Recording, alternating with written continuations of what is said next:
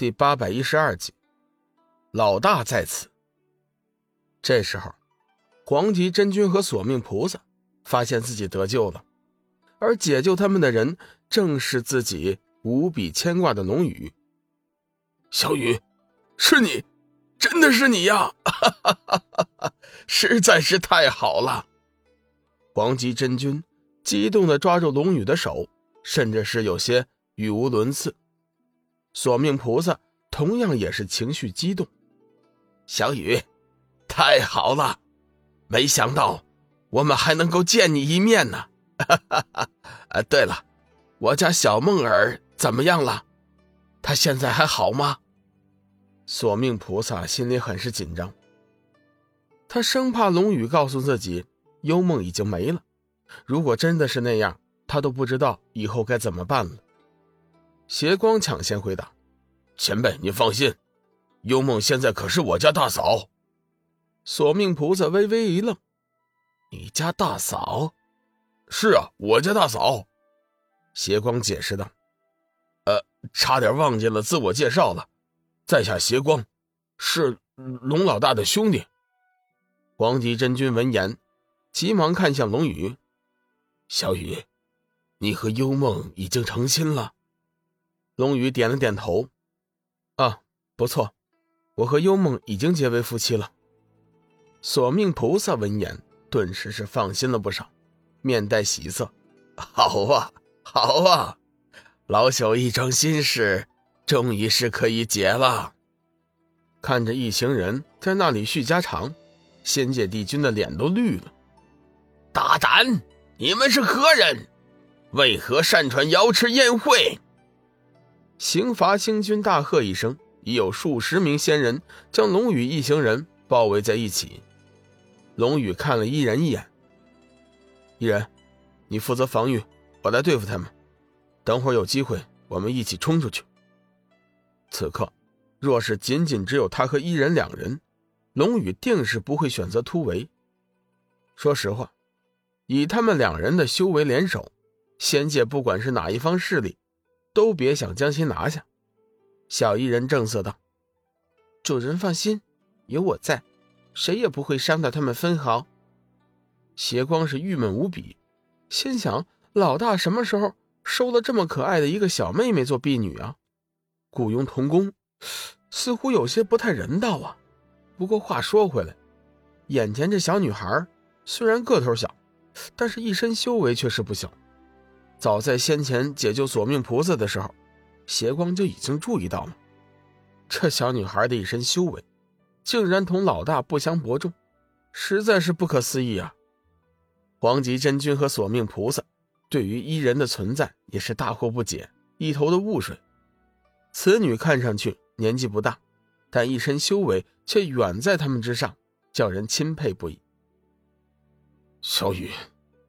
我们两人修为已经被禁，行动不便，你们先走吧。能在临死前见上你一面，我已经无憾了。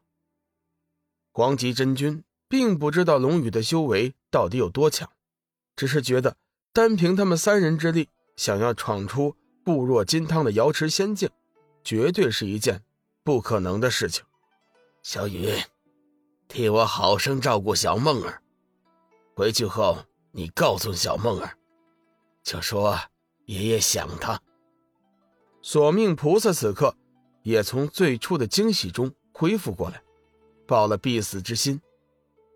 邪光见两位老人家如此消极，急忙笑道：“ 两位前辈放心，有老大在此，我们必定会离开这里的，谁也伤不了我们分毫。”龙宇转过身来，急忙分射出两道生命之灵，化解了两人体内的封印，宽心道：“黄极师尊，索命爷爷，你们放心吧，有我在，你们绝对不会有事的。”黄极真君和索命菩萨又惊又喜，心里是震撼无比。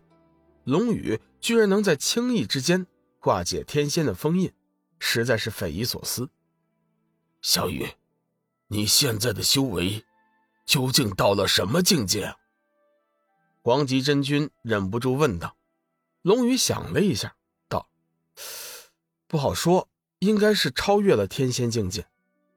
刑罚星君见龙宇对自己的问话丝毫不做理会，顿觉颜面无存，再次怒喝一声：“大胆妖孽，你敢藐视天威！”龙宇冷哼一声：“，就凭你也能代表天威，真是可笑。中央仙域难道没人了吗？居然会派出个如此跳梁小丑与我说话！来人，给我将这妖孽拿下！”刑罚星君专司众仙刑法，是帝君的宠臣，平时谁见了不对他客客气气，如今。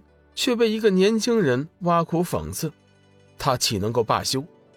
得令后，包围龙宇一行人的仙兵顿时冲了过去，什么斩魔剑、缚妖刀、追魂锁、天罗地网，数十件法宝雷霆般袭来。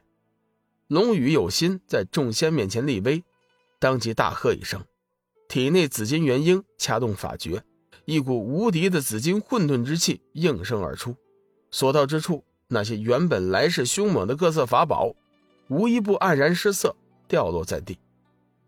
这些法宝原本都是和那些仙兵心神相系的宝贝，如今法宝被毁，主人心神也是损伤极大，顷刻间已经瘫痪在地，一动也不动了。帝君脸色大变，仔细看了看那些倒在地上的仙兵，估计就算是能活，也会成为傻子。刑法星君没有料到对方竟是如此强大，心生胆怯，不由得退后了几步。你就是龙宇？帝君的双眼冷冷的逼视着龙宇，不动声色的问道。龙宇眉头一挑，冷笑一声：“嗯，不错，在下便是龙宇。你可是中央仙域的帝君？本帝便是。”帝君自豪的说道。龙宇轻蔑道：“果然是闻名不如见面啊！帝君本人不过尔，大胆！帝君面前，岂敢出言不逊？”说话的是刑罚星君，看他那架势，倒是有些狗仗人势的味道。龙宇压根就不看他一眼。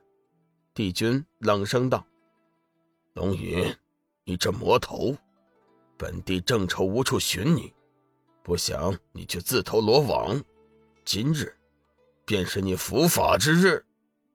龙宇闻言大笑道：“哼，就凭你们这些饭桶，你以为你手下这些人真能奈何得了我吗？”